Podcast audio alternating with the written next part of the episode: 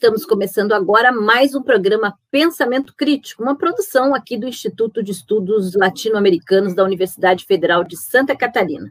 E hoje temos a alegria de contar com um querido companheiro é, do país vizinho, país irmão Argentina, que é o nosso o querido historiador e professor é, Alejandro Olmos Gaona, que vai conversar com a gente, juntamente com o professor Nildo Orix, que é o presidente do nosso instituto, sobre a questão da dívida, né? a dívida externa, interna, enfim, a dívida pública é, dos países, tanto Brasil quanto Argentina, e também vamos falar um pouco sobre a questão da dívida envolvendo a América Latina como um todo.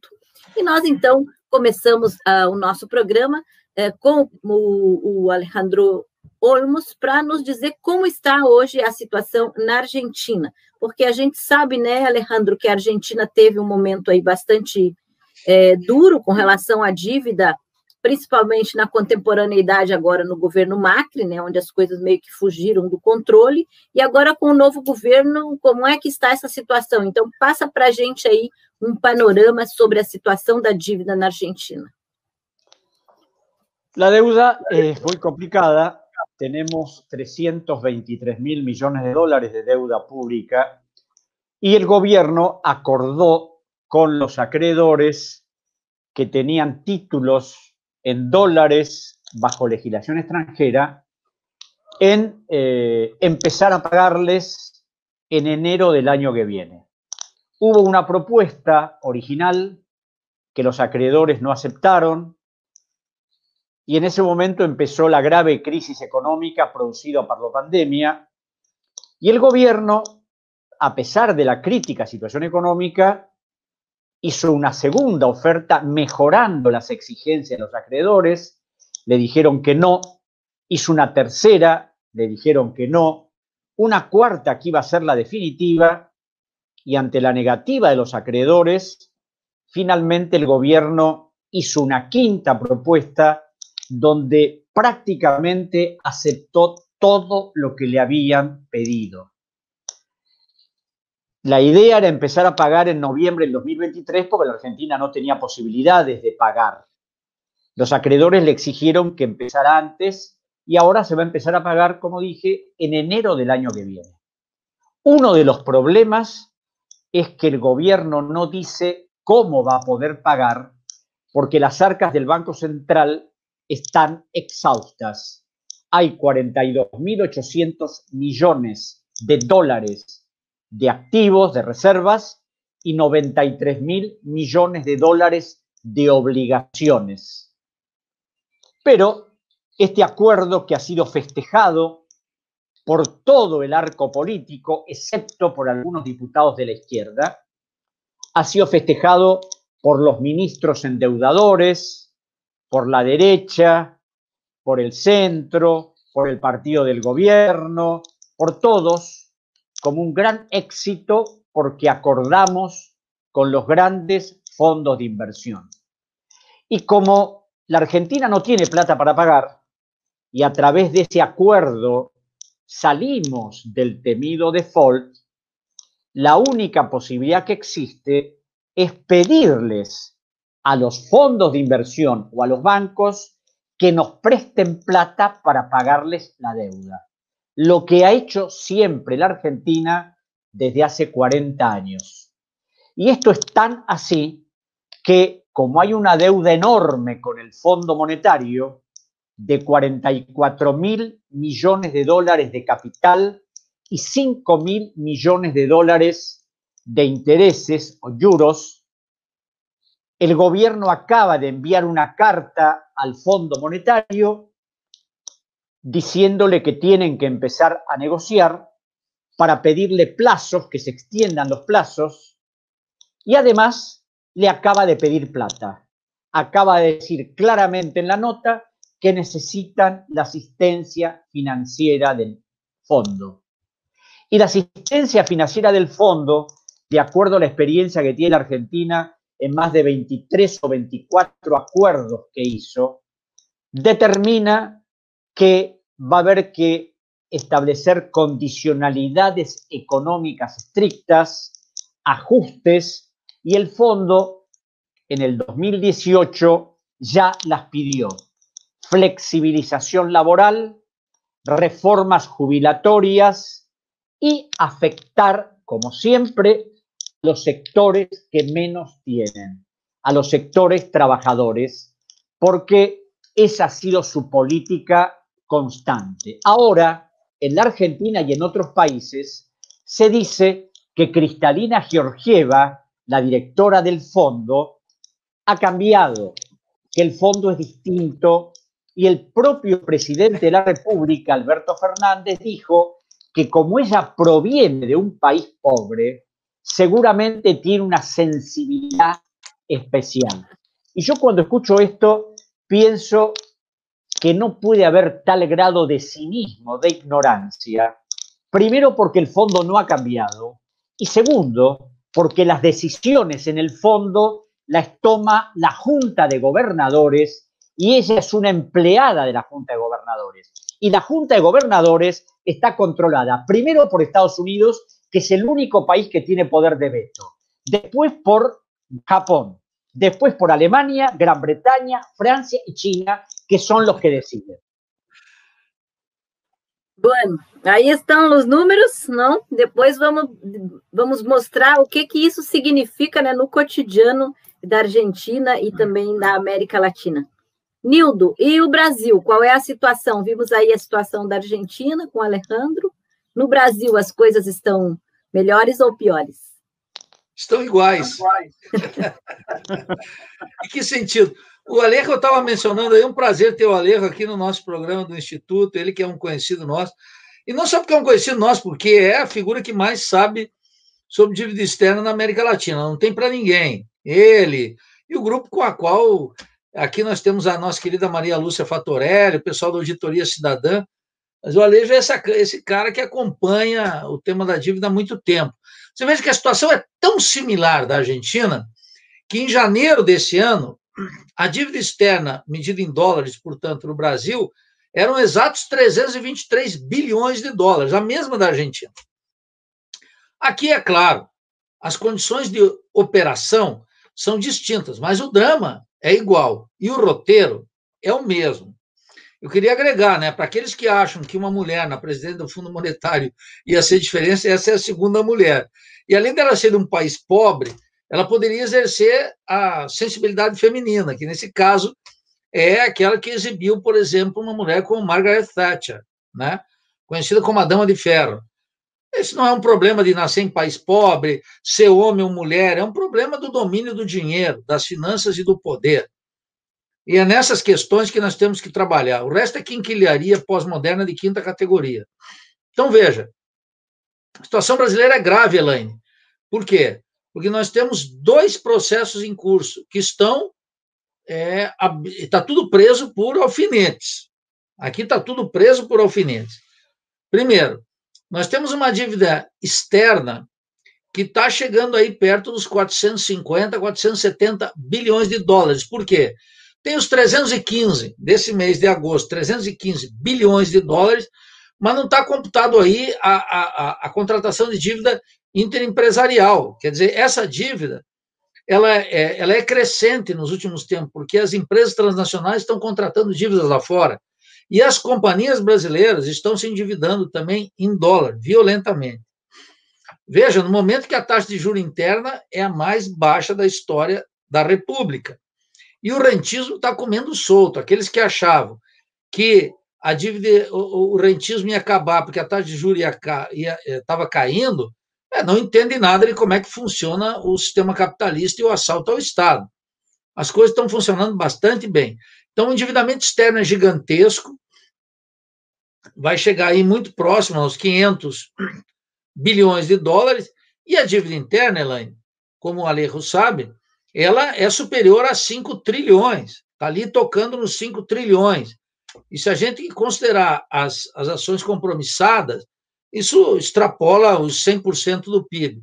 De tal maneira que o grau de especulação aqui é tão gigantesco quanto na Argentina. E, e as consequências estão camufladas pelo fato que agora é, todos justificam é, a situação Elaine, em favor de algo muito concreto. Quer dizer, tudo parece ser decorrente da, eh, da pandemia. Mas não é. A crise dos nossos países, tanto da Argentina quanto do Brasil, se alguém recordar, a crise aqui começou com aquele brutal ajuste recessivo da presidente Dilma, uma recessão gigantesca. Lá na Argentina, já corria solta com Macri e continua com o casal Fernandes.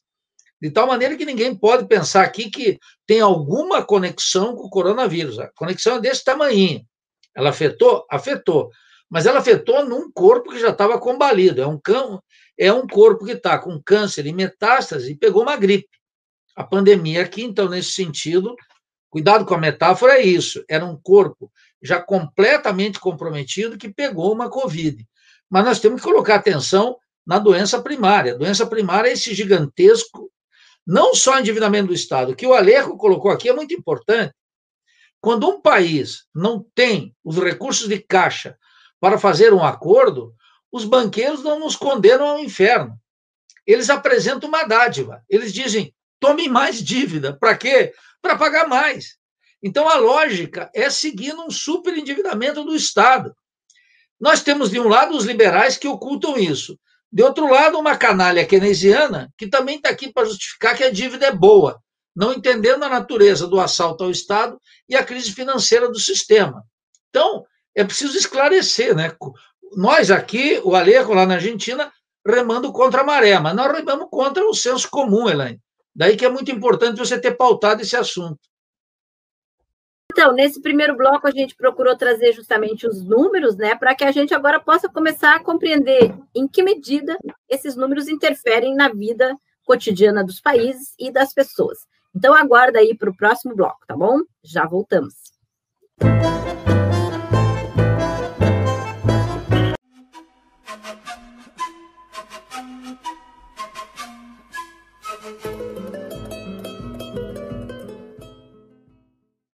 Agustin Cueva é um equatoriano e um dos grandes sociólogos latino-americanos. Aqui no Brasil está publicado o Desenvolvimento Capitalista na América Latina, um clássico que recebeu prêmios e é uma obra festejada em toda a Pátria Grande. Agustin Cueva começou sua fecunda obra sociológica através da sociologia da literatura, um sujeito extraordinariamente culto, bem-humorado, falava português com fluência, gostava do Brasil, era atento analista da política e da história brasileira e é portador de uma imensa obra sociológica, ainda que tenha nos deixado quando tinha apenas 54 anos de vida. Agostinho Cueva fez toda uma sociologia da literatura, Portanto, era um sociólogo de extração culta, alguém profundamente vinculado às raízes históricas, literárias e sociológicas da América Latina. Equatoriano de cepa, conhecia e nós publicamos aqui no IELA a sua obra sobre o processo político no Equador, um clássico da literatura e da sociologia latino-americana que é indispensável para a gente conhecer o que é o bom fazer sociológico e a boa crítica de natureza sociológica. Nos últimos anos de sua, de sua vida, dedicou-se a temas importantíssimos do marxismo e, sobretudo, enfrentou a tematização da democracia com um olhar crítico, sem o viés do liberalismo de esquerda. Ao contrário, recuperando a vitalidade do marxismo. Sua interpretação sobre o desenvolvimento capitalista dependente continua vigente. Sua característica sobre as democracias restringidas da América Latina continua de extrema atualidade. Sua crítica do fascismo, especialmente na sua modalidade chilena, onde, segundo ele, mais teríamos nos aproximado da temática europeia, é uma obra obrigatória para entender os dias que passam aqui no Brasil. Termino lendo um pequeno trecho Parece absolutamente idealista pensar que, se, que possa existir na atualidade uma democracia sem adjetivos. Esse é, ademais, um problema que não depende dos marxistas. A democracia estadunidense, por exemplo, não vai deixar de ser burguesa e imperialista pelo fato de que algum teórico neomarxista decida liberá-la de tais adjetivos. Note-se, a esse respeito, que as agressões que os Estados Unidos realiza pelo mundo se baseiam no consenso da maioria da nação. Ademais de que, por regra geral, seguem todos os procedimentos previstos na lei. Com a maior liberdade, o Congresso estadunidense vota a quantidade de fundos que vai destinar-se a cada nova agressão. Esse é Agostinho Cueva, um sujeito lúcido, um latino-americano, um sociólogo culto, um crítico do nosso tempo.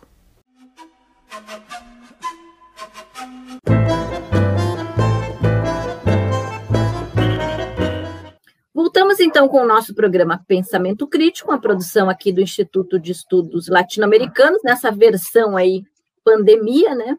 É, esperando voltar é, daqui a pouco aí aos nossos estúdios lá no nosso instituto.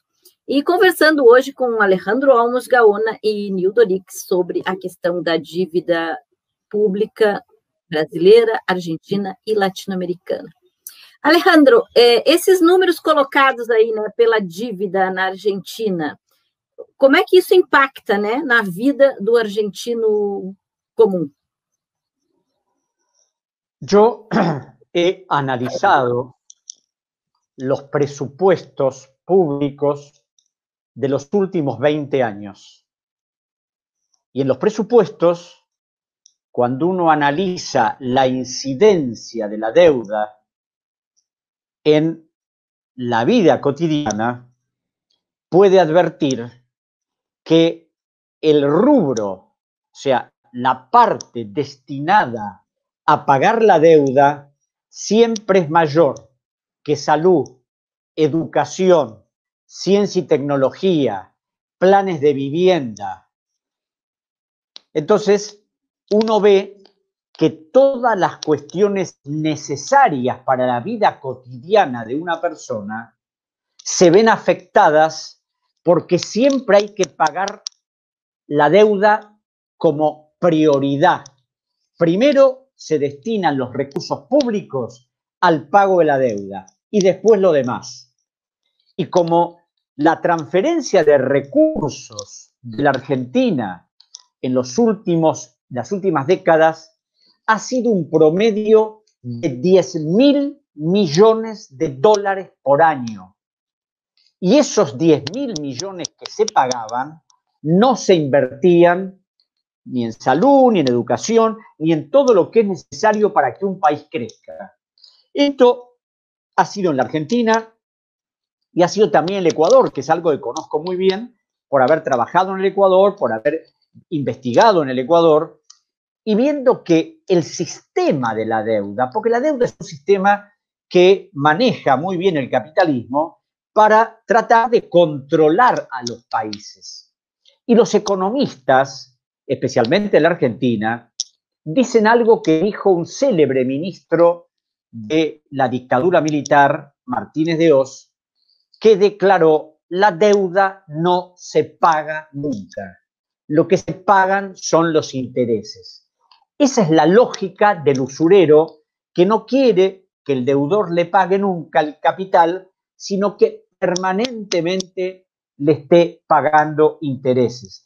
¿Qué es lo que han hecho todos los países latinoamericanos desde que empezaron los endeudamientos en la década del 70? Y es tan así que cuando hemos comparado una de las grandes reestructuraciones de deuda en el 92-93 a través del Plan Brady, lo hizo Brasil, Ecuador, Argentina, Paraguay, Uruguay. Toda la estructura del plan fue la misma. Es decir, cambiar deuda que en ese momento los bancos tenían como casi incobrable por emisión de bonos soberanos garantizados por cupones del Tesoro de los Estados Unidos que determinaban que los bancos empezaran a venderlos por todas partes para dar que la deuda se repartiera y ellos como administradores de esa deuda seguían condicionando a nuestros países. ¿Y por qué además podían condicionarlos? Porque atrás estaba el Fondo Monetario. El Fondo Monetario fue la garantía junto con el Banco Mundial y el BID para que esas operaciones se hicieran porque en todas las comunicaciones que se enviaron en Brasil, en Ecuador, en la Argentina, a la comunidad financiera que envió el fondo, les pedía que apoyaran estos procesos porque estos países se habían comprometido a hacer una serie de ajustes, modificaciones, en el caso argentino, vender todas las empresas públicas, liquidar la empresa de petróleo. En el Ecuador pasó exactamente lo mismo. Y un hecho que yo creo que es clave es que estas operaciones legalizaron la transferencia de deuda privada de grandes empresas al Estado Nacional, que yo lo investigué en la Argentina y en el Ecuador, y el proceso fue exactamente igual. Es decir, que todo ese proceso de endeudamiento aumentado porque las empresas socializaron supuestas pérdidas. ¿Y por qué digo supuestas pérdidas? Porque las deudas que fueron absorbidas por el Estado no eran deudas reales. Crearon deudas ficticias con la complicidad de los bancos extranjeros para poder transferirlas al Estado. Y en la Argentina se hizo en 1984, cuando asumió el presidente Alfonsín al terminar la dictadura, una investigación en el Banco Central y un año después el ministro de Economía tuvo que irse y esa investigación hubo que archivarla porque mostraba los fraudes de las grandes empresas nacionales e internacionales que operaban en la Argentina. E aqui no Brasil, Nildo, ah, uma coisa do Nildo falar é importante lembrar, né, que o, o O Alejandro Olmos, ele participou do, do processo todo de, de auditoria que houve no Equador. Creio que foi um dos países, talvez o único país da América Latina que fez uma auditoria da sua dívida, né? Então, é, depois quero que a gente possa falar um pouquinho é, ainda sobre isso. É, Nildo, queria que tu colocasses agora também isso, né? Em que medida essa dívida externa ela trava todo o processo, né? Como disse o Alejandro na Argentina, de saúde, de educação, de moradia, e também como que isso continua impactando agora no governo, que continua usando como desculpa outras, outros gastos, né? Como se fosse os funcionários públicos ou, enfim, outra coisa que inviabiliza o chamado desenvolvimento brasileiro quando na verdade a gente sabe que é efetivamente a dívida. Bem, Elaine, é, o Alejo recordou aqui um personagem sombrio, um banqueiro da, da, da política argentina, que é Martínez de Oz. Foi ministro da Economia de 76 a 81, se a memória não, não, me, não me trai. E como ele dizia lá que dívida não se paga, se renegocia. Aqui no Brasil, quero recordar para o Alejandro Olmos, o Delfim Neto, na ditadura, também dizia: dívida não se paga, se rola, quer dizer, se renegocia. Bem, isso é um efeito de naturalização da dívida, mas é claro que a, a dívida não se paga e se paga. Vamos lá.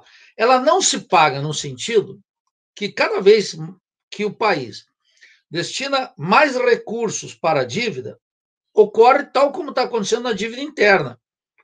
Quanto mais se paga, mais a dívida cresce. Então a dívida não se paga, porque nos momentos de crise, inclusive, o Fundo Monetário, os banqueiros nacionais, a burguesia, o latifundiário, os comerciantes, a canalha que está no Congresso Nacional, a maioria dos partidos políticos, o que, é que fazem? Vão lá propor que tem que fazer um novo acordo. Ora, as regras do acordo são mais do que conhecidas e consagradas. Ninguém faz um acordo com banqueiros internacionais, Fundo Monetário, e com os banqueiros nacionais, se não for para aumentar a dívida. Não há caso. Dívida que se pague aqui, um político vulgar como o Lula divulgou que nós estava liquidando a dívida com o Fundo Monetário. Claro, liquidando a dívida com o Fundo Monetário de 15 bilhões, com uma taxa de juro pequena, no momento que o mercado mundial estava em queda, e transferindo para a dívida interna que pagava uma taxa de juros gigantesca. Foi um ótimo negócio para os banqueiros e péssimo para a saúde financeira do Estado brasileiro. Na mesma lógica que, que dívida não se paga, se renegocia. Bom, então a dívida aumenta. Agora, a dívida se paga. Em que forma? tal como o Alejandro mostrou aqui para o caso da Argentina. Se paga sob a forma de custo social gigantesco para as classes populares. Primeiro, a dívida fomenta um rentismo gigantesco que faz com que grande parte desse excedente produzido aqui vá sob a forma de juros, dividendos, comissões, lucros de todas as formas para as multinacionais. Em primeiro lugar.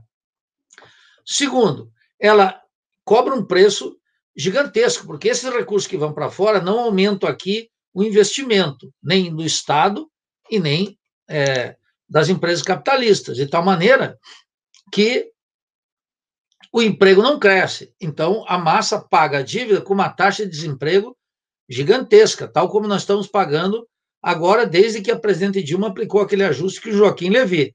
A taxa de emprego chegou a 12, era 4,7, chegou a 12, e a, a, a dívida não parou de crescer nesse período, tanto a externa quanto a interna. E, em terceiro lugar, para fazer essa arrecadação, porque a dívida se paga em dólares, tem que gerar dólares. E para gerar dólares, tem que fazer um ajuste no balanço de pagamentos gigantesco, de tal maneira que, como está sendo feito agora com o governo do protofascista Bolsonaro, isso foi regra, hein, Elaine? Isso foi com o FHC, com Lula, com Dilma, com Temer, com Bolsonaro, isso não muda. Por isso que os governos ficam focando em questões, programinhas sociais.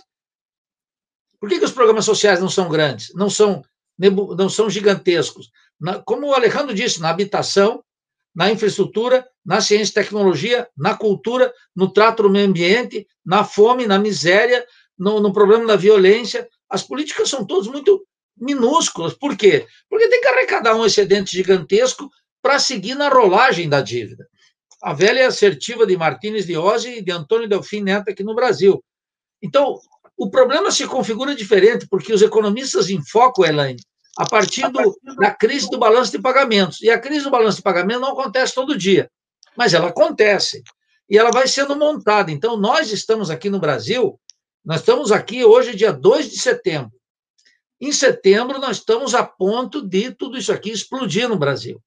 Mas a imprensa está ocultando isso, como explodiu lá na Argentina. E sobre a, a, a pandemia, ainda estão com algum controle. Mas eu repito, está tudo pendurado por alfinete. Pode cair. A crise social é gigantesca, a miséria, a exploração, a violência sobre as classes trabalhadoras. Isso que é o fundamental. Legal. Então vamos encerrando esse bloco agora e no próximo bloco então vamos falar sobre esse processo da auditoria que lá no Equador aconteceu e aqui no Brasil a nossa presidenta Dilma Rousseff, inclusive, foi uma das que impediu né, que a auditoria pudesse é, acontecer aqui no nosso país. Então, vamos falar sobre isso no próximo bloco. Segura aí.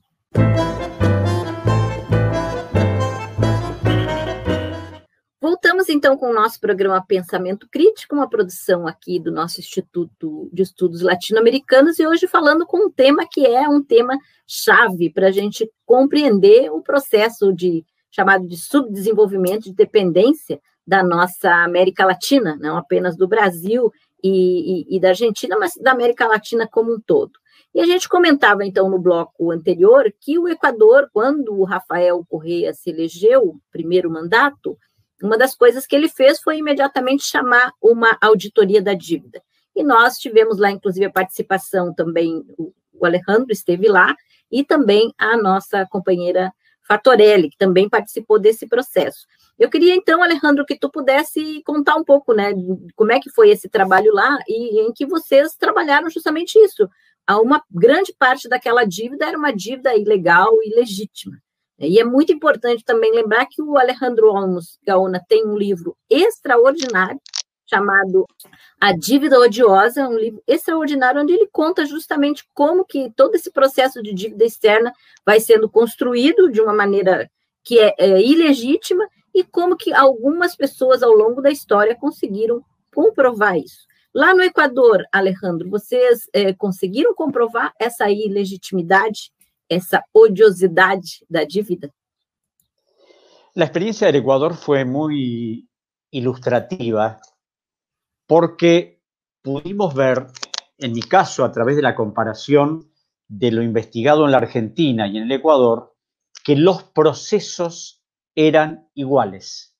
Deuda original de la dictadura refinanciaciones de la democracia, estatización de deuda privada transferida al Estado, Plan Brady en 1993, en el 2000 un cambio de títulos, los abogados que intervenían eran los mismos, los bancos con algunas diferencias los mismos, Goldman Sachs, el Chase Manhattan Bank, el Manufacturers Hanover, el Barclays, es decir, el JP Morgan, el Citibank, toda la estructura bancaria que había operado sobre la Argentina era la misma que había operado en el Ecuador y, de acuerdo a lo que María Lucia Fatorelli me ha informado, en el Brasil pasó exactamente lo mismo.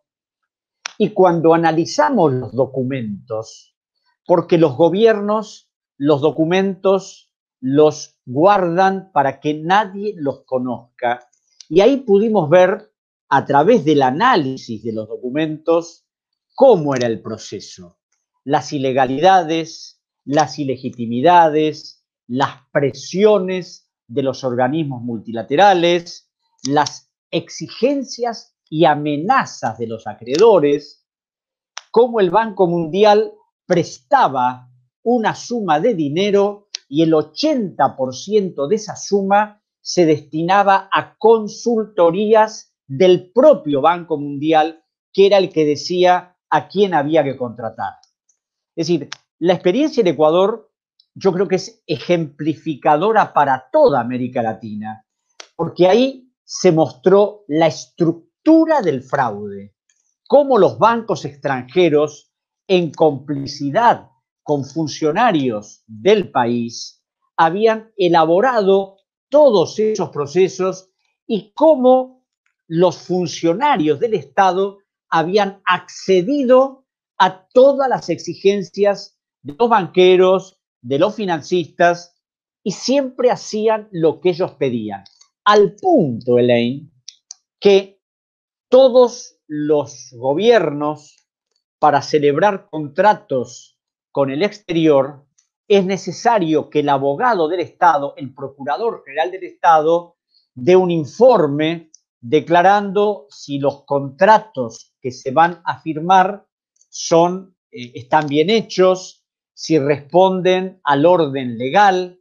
Aquí los acreedores redactaron lo que debía firmar el abogado del Estado en el Ecuador, en la Argentina y el Brasil, y lo mandaron y los procuradores de estos países lo firmaron. Es decir, estos procuradores en vez de ser abogado de los países, se convirtieron en abogado de los acreedores al aceptar una imposición que nunca deberían haber aceptado. Es decir, la estructura ha sido la misma, lo que ocurre que en el Ecuador pudimos acceder a los archivos, en Brasil no se puede, en la Argentina no se puede, y ahí pudimos ver un montón de elementos fundamentales, a pesar de que hubo papeles que se destruyeron, que hubo papeles que fueron llevados a archivos que de golpe misteriosamente desaparecieron, pero a pesar de todo eso, encontramos pruebas relevantes, vimos cómo los presidentes y los ministros cedían al extremo, al extremo de que presidentes de la República firmaron cláusulas realmente burlescas, o sea, nos impusieron normas que el derecho internacional no acepta. ¿Y por qué digo esto? Y es un ejemplo claro. Cuando se hace el plan Brady, la garantía del plan Brady era los bonos cupón cero del Tesoro de Estados Unidos. Hubo que endeudarse para comprarlos. ¿Y quién compró, quién prestó la plata? Naturalmente, el Fondo Monetario, el Exim de Japón, el Banco Interamericano de Desarrollo y el Banco Mundial. En el contrato de esos bonos cupón cero, todas las cláusulas eran a favor del JP Morgan y del Citibank, excepto una. Esa cláusula es la que permitía que un país, ante la modificación de las circunstancias externas, pueda pedir una renegociación del contrato. Eso en el derecho anglosajón es la teoría de la, es decir, el que es la teoría de la imprevisión. En el derecho anglosajón se llama hardship. Bueno, ¿qué decía esa cláusula? Que el país podía hacer uso de ese derecho 21 años después de la muerte del último de los descendientes vivos del embajador de Estados Unidos en la Corte de Inglaterra, Joseph Fitzgerald Kennedy, el padre del que fue presidente de Estados Unidos. Es decir, que para dos banqueros, cuando se muriera el último de los Kennedy en el año 3000 o 3100, es una familia muy numerosa, el país podía ver si se cambiaba algo que se había terminado un siglo atrás. Esto, que yo lo consulté con profesores de derecho en Europa, me preguntaron que esto no era una cláusula convencional, esto era una burla que habían puesto y lo peor es que un presidente de la República emitió un decreto autorizando que se firmara essa cláusula. Incrível, né? Eu, e eu acho que a, a, auditoria do Equador ela traz esses elementos de maneira claríssima, né? O relatório é uma leitura obrigatória para qualquer pessoa é, que pense a política, né? É, no Brasil e na América Latina. E Maria Luisa, ainda... Fatorelli, Maria Luisa Fatorelli tuvo un papel fundamental porque ella analizó minuciosamente todo lo que referió a la deuda comercial, ¿no es cierto? Mostrando cómo lo que decía Lindo recién, se pagaba y se debía más y más y más y más y más en una escala ascendente. Uhum. É, o interessante é que quando foi feita a auditoria, é, se decidiu ou, ou, se chegou à conclusão de que quase 70% dessa dívida era ilegítima, ilegal, e o Equador então disse que não pagaria essa dívida. E a gente sempre comenta aqui, o Nildo é um que sempre fala sobre isso, né, que o Equador acabou não pagando essa dívida e que não passou nada, né? Então, é, o que que acontece, Nildo? Se acontece uma auditoria, se, se levantam essas questões, não pagar é uma possibilidade? Bom, primeiro, Elaine, eu não, não resisto à ideia de fazer um comentário sobre aquele que está nos escutando, você que está nos escutando na televisão, no YouTube, etc., na televisão da Federal de Santa Catarina, da UFSC, vai pensar que o que o Alejandro falou é uma, é uma loucura, porque soa absolutamente é, como um irracionalismo, mas tem uma lógica impecável. Isso é o que acontece. O Marx chamava os banqueiros de honoráveis bandidos. E é o que um banqueiro é, um honorável bandido. Um honorável por quê? Porque ele goza. Você veja que os banqueiros são invisíveis. Vocês não encontram um banqueiro numa polêmica pública. Né? Comerciante discute, empresário discute, latifundiário discute, banqueiro não existe. Mas eles comandam a orquestra. É essa que é a questão essencial. A verdade sobre um presidente, sobre um governo, tu não vê num programinha social que aqui no Brasil foi essa digestão moral da pobreza do petismo durante longos 13 anos. Tu não vê nesse moralismo de direita, calhorda e canalha que é desse do presidente Bolsonaro, ou do juiz Sérgio Moro. Não. Ou é, é da, da, da, da, confusa Dilma Rousseff, daquele governo horroroso que aplicou esse ajuste que nós estamos sofrendo até hoje.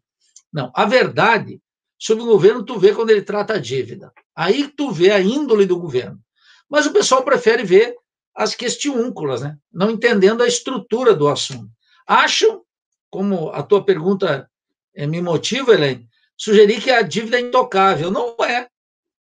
Nós tivemos o caso do Getúlio Vargas no Brasil, que fez uma auditoria da dívida, e nós tivemos o caso do Equador, em que 70% não foi reconhecida, e nenhum banqueiro ousou entrar nos tribunais contra o governo do Equador. Rafael Correa, por livre e espontânea vontade, poderia colocar todos na cadeia, não quis, pagou um preço e está aí agora. Né? Com banqueiro não se brinca. A discussão com banqueiro é de matar ou morrer. Não tem vida póstuma, não tem sobrevida.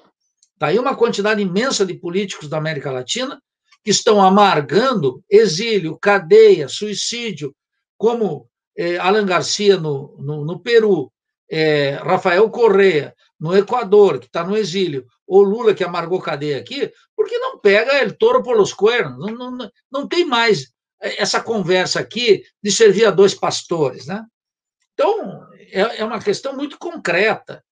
O tema da dívida estrutura as contas do Estado. O tema da dívida solda a aliança entre todos os as frações do capital, capital comercial, agrário, comercial, é, industrial, residual e o bancário. O tema da dívida organiza a vontade política das multinacionais.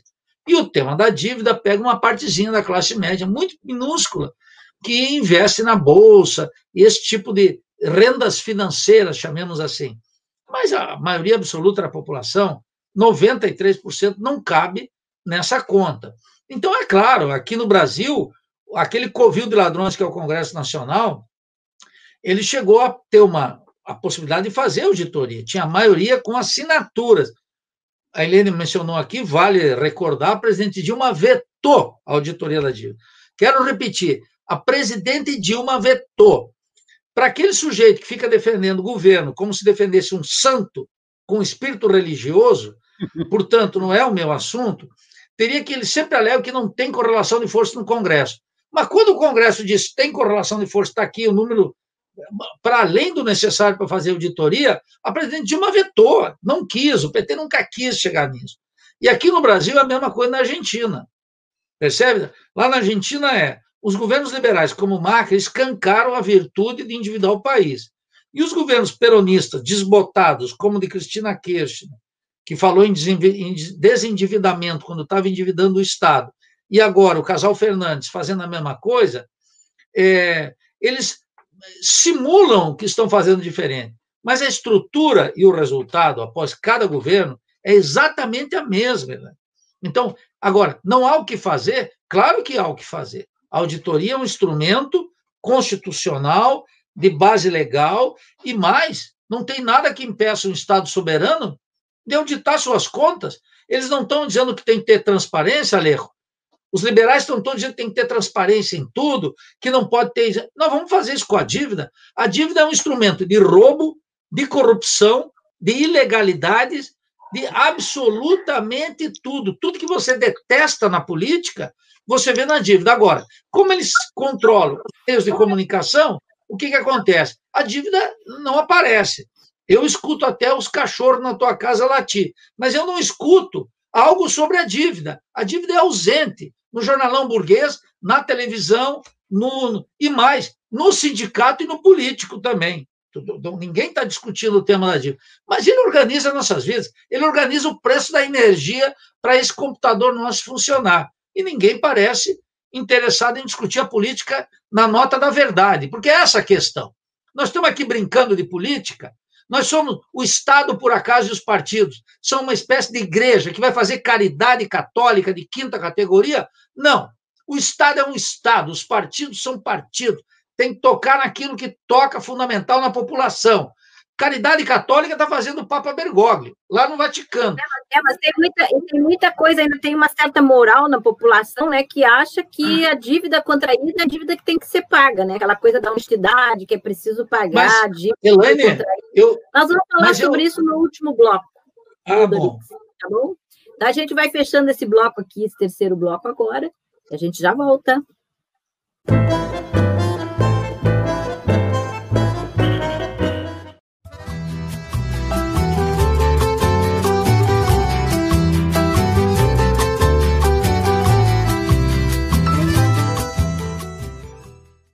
Farabundo Martí nasceu em San Salvador em 1893.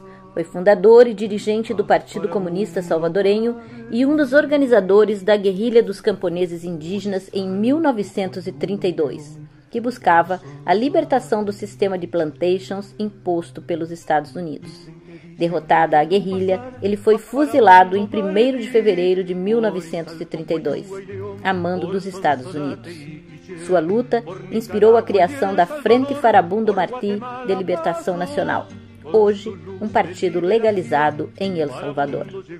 Quando a história não se pode escrever com a pena, então ela deve ser escrita com o fuzil.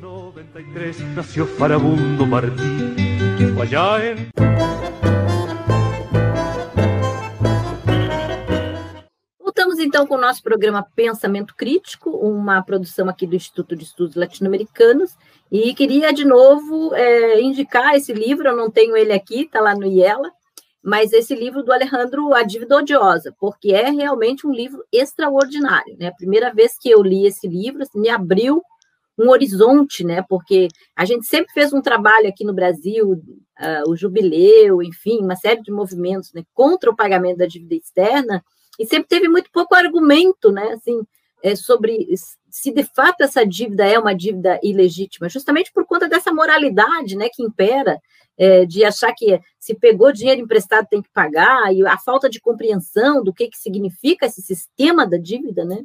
E o livro é, A Dívida Odiosa realmente é luminoso, né?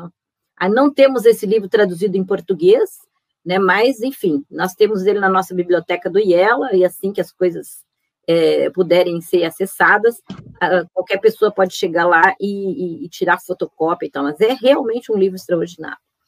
E para fechar, então, esse nosso programa, né, nosso último bloco, uh, Alejandro, a gente já falou dos números, já falou como impacta, e a gente percebe, assim, que tanto na Argentina, que é um governo dito mais progressista, né, quanto aqui no Brasil, que é um governo proto-fascista, o tratamento com relação à dívida parece que é exatamente igual, né? O que, que isso significa e quais são exatamente as saídas que se pode ter, né, como país, como sociedade organizada, para enfrentar esse sistema da dívida. As saídas é possível, o que fazer? Né? Queria que nesse último bloco a gente pudesse apontar algumas esperanças, talvez. Primeramente creo que primeramente creo que una de las maneras de enfrentar al sistema de la deuda es a través de algo que no se hace, que es la unidad latinoamericana, que es algo muy declamado, pero que nunca se ha efectivizado.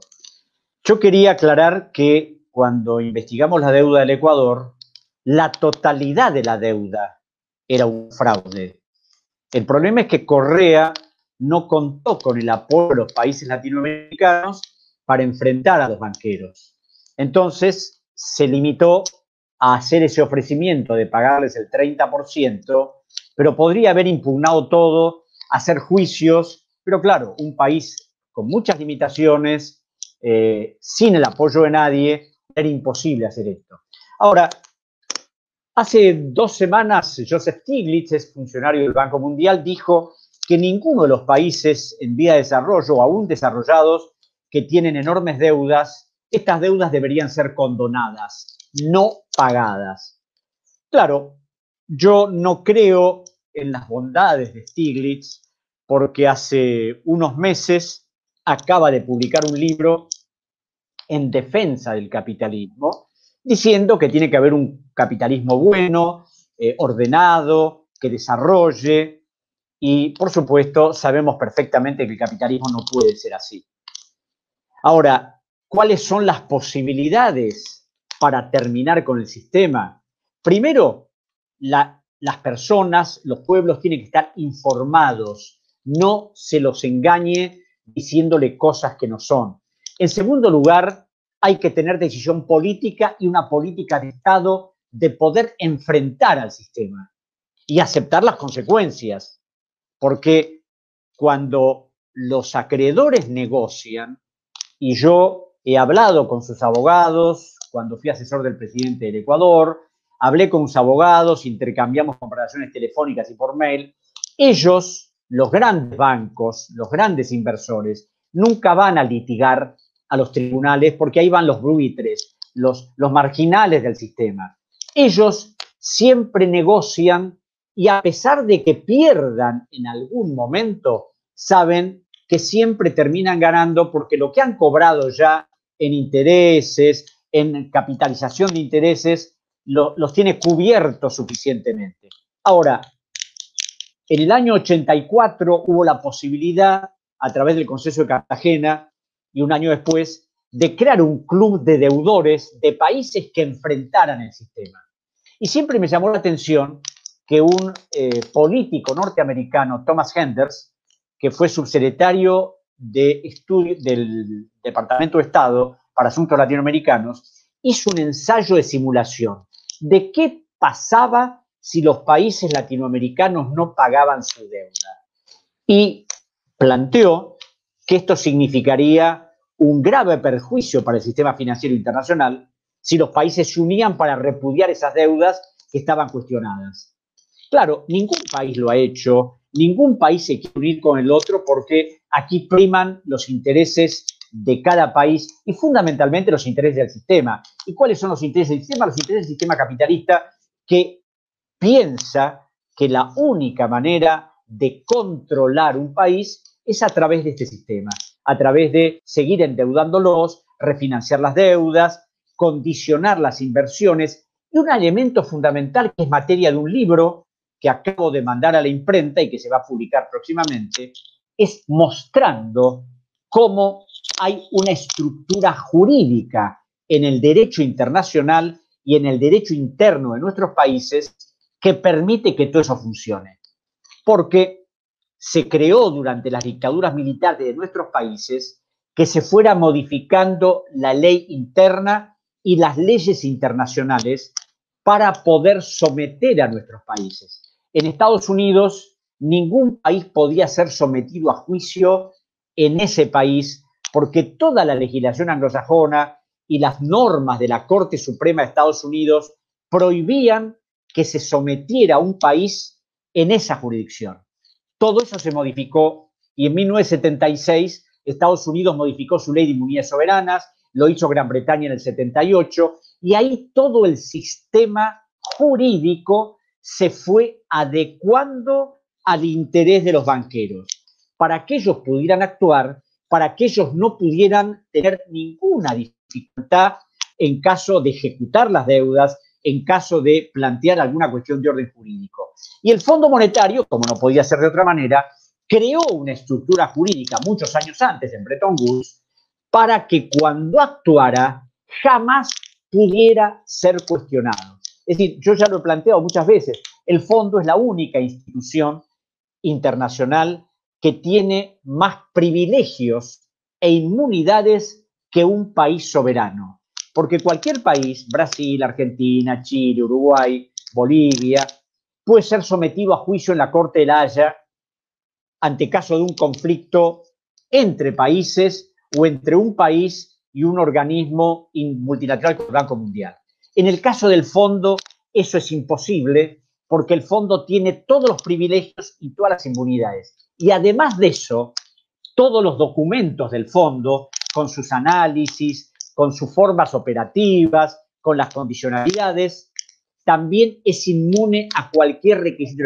Nadie puede acceder a esa documentación del fondo porque tiene inmunidad total y no existe ningún país, ni aún Estados Unidos, que es el mayor eh, integrante del Fondo Monetario, puede acceder a todos esos manejos jurídicos y documentales con lo que a nuestros países se los oprime y se los condiciona. Por eso la estructura es perfecta. El fondo como prestamista de última instancia, los bancos que operan para tratar de succionar cada vez más el dinero que producen nuestros países y la imposibilidad de recurrir a alguna instancia internacional para poder solucionar el problema. Y aquí tengo un detalle que me parece muy importante, es que por un pedido del gobierno argentino, la Asamblea de Naciones Unidas hizo un pronunciamiento hace unos años de cómo debían ser reestructuradas las deudas soberanas.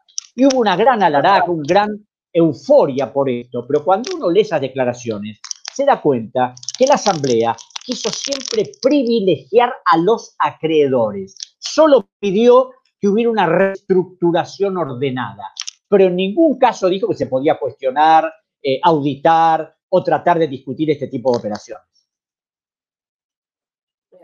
Nildo, e tu, que me dizes? É possível não pagar a dívida da América Latina?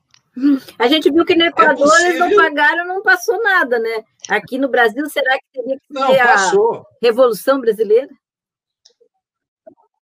Não, passou. Não é que não passou nada. Eu, eu acho que você tem razão resumo da ópera depois, porque Rafael Corrêa tremeu as pernas. É só essa a questão. Mas eu queria abordar três aspectos aqui. Primeiro, aqueles que estão nos escutando aqui no YouTube e na televisão da Federal de Santa Catarina vão estranhar o que eu digo. Mas o Fundo Monetário e o Banco Mundial são organizações criminosas. Elas estão acima da lei, como mostrou aqui de maneira cabal, juridicamente, o Alejandro Olmos. Alguém que está acima da lei, ou está fora da lei, que a lei não alcança, é uma organização criminosa. Eu diria, inclusive, Elaine, que as organizações criminosas, como o PCC, o Comando Vermelho, etc., estão submetidos à lei, os banqueiros não. são, são verdadeiramente organizações criminosas, porque eles estão envolvidos em corrupção, em roubo, em ilegalidade, em extraterritorialidade, em um, eles fogem completamente ao direito internacional.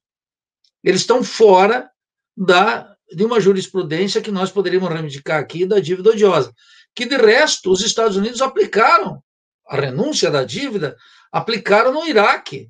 Eu tive a honra de prefaciar o livro do, do, do Alejandro Olmos sobre a dívida odiosa, e eu mostrei lá como, depois da invasão do Iraque, a dívida daquele país, que era basicamente dívida europeia e francesa, os Estados Unidos disseram: não, não, não, não vamos pagar. Por quê? Porque ela foi uma dívida destinada a construir palácios e tortura. Ora, nós podíamos aplicar aqui para as ditaduras latino-americanas, a, a, doutrina da dívida odiosa. Mas por que, que não se aplica? Porque essas são organizações criminosas que estão acima da lei. Esse é o primeiro aspecto. Segundo, Elaine, é preciso um componente que você recordava aí, e o Alejandro também mencionou. É preciso educar o povo uma, duas, três, quatro, cinco, dez vezes. Não educar com a educação formal, porque dentro da universidade, nas escolas, todo mundo sabe ler e basicamente são analfabetos sobre a questão da dívida. Educar o povo nas questões políticas, sair da consciência ingênua, transitando por uma consciência crítica, em que o povo lúcido possa saber aquilo que é secundário daquilo que é essencial. E o tema da dívida está em primeiríssima ordem. Não é porque eu sou economista, o Alejandro ou historiador, ou advogado, não é isso que está em questão aqui. É que esse tema mata muito mais do que a polícia. Esse tema mata muito mais do que a corrupção. Esse tema corrompe muito mais do que a Corte Suprema e o Congresso Nacional Brasileiro ou argentino.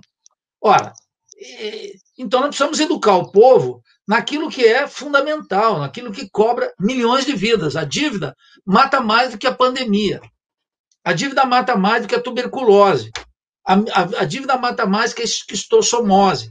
A, vida, a, a dívida do que as doenças tropicais que seguem matando aqui na América Latina, com exceção de Cuba, onde várias delas foram erradicadas.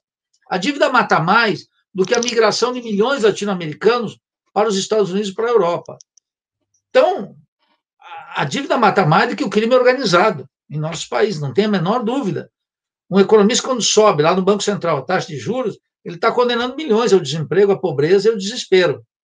Então, a gente tem que ter clareza disso os políticos, os partidos, os institutos, nós temos que educar o povo naquilo que é fundamental. Então, o tema da dívida é fundamental. Em terceiro lugar, Elaine, a gente precisa pegar uma régua para medir do que, que são feitos nossos políticos. Todos eles. Tira aquele teu, do coraçãozinho pulsando aí, o teu politiquinho de estimação, e coloca ele na história. E observe, para além das questões moralistas de quinta categoria, que aqui no Brasil são muito fortes, observe o que aconteceu com a dívida nossa desde 94. A dívida interna foi crescendo com o FHC, com Lula, com Dilma, com Temer e com é, o proto-fascista Bolsonaro. Com a FHC, eram 720 bi a interna. O Lula dobrou para 1 trilhão e 500 bilhões. A Dilma colocou em 4 trilhões e meio. O Temer avançou e o Bolsonaro está avançando. Todos. Então, essa é uma questão central. A dívida externa nunca deixou de crescer. A dívida externa cresce, as empresas multinacionais contratam créditos lá fora e elas pressionam a taxa de câmbio aqui e configuram todo o funcionamento da economia. Então, nessa hora, é que a gente sabe quem é um presidente da República com estatura de estadista? Quem é o presidente da República que está, de fato, do lado do povo, Elaine? Alejo? Porque quando a economia vai mais ou menos bem, qualquer medíocre pode ocupar a presidência da República, como demonstra a história latino-americana. Mas na hora de decisão, isso não se faz só com apoio parlamentar, se faz convocando o povo. E o presidente tem que ser um sujeito que educa o povo nas questões fundamentais da economia política, da, das relações externas e da moral pública. O presidente precisa ser um sujeito à altura dos nossos povos. E nos últimos 20, 30 anos, é muito Nada. raro um político dessa natureza. No, no Brasil, nenhum. Todos reprovam o teste da história. Nós vimos a figura de Hugo Chaves, Elaine. Teu microfone está desligado. Nós vimos a figura de Hugo Chaves. Hugo Chaves, com todos os problemas que possa ter o governo bolivariano de hoje, ele enfrentou algumas questões essenciais da política internacional. O resto, Fidel Castro, os liberais não gostam, mas são anões da política, são raquíticos da política, são gente que não tem estatura histórica para enfrentar um tema dessa natureza. Então se combina as três coisas. Né? Um presidente tem que educar seu povo, educar, falar com o povo, tirar os segredos do Estado que o Alejandro está metendo aí e colocar as questões da política, valorizar a política entre nós. Né?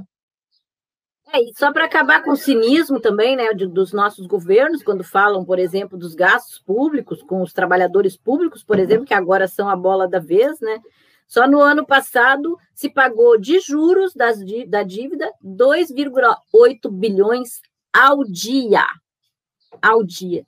2,8 bilhões ao dia. E nesse ano de 2020, até agosto, já se pagou 4,4 bilhões ao dia. Então, é, o problema não são os trabalhadores públicos, o problema é a dívida, o sistema da dívida que já mostramos aqui que é ilegal, ilegítimo e só engorda uma parcela muito pequena da população. Eu agradeço, Alejandro, a tua participação, muito bom tê-lo aqui conosco, querido, ainda que virtualmente. Nildo, obrigado. E a gente volta para mais um programa Pensamento Crítico, jazinho, tá bom? Grande abraço, tchau. Gracias. Luego.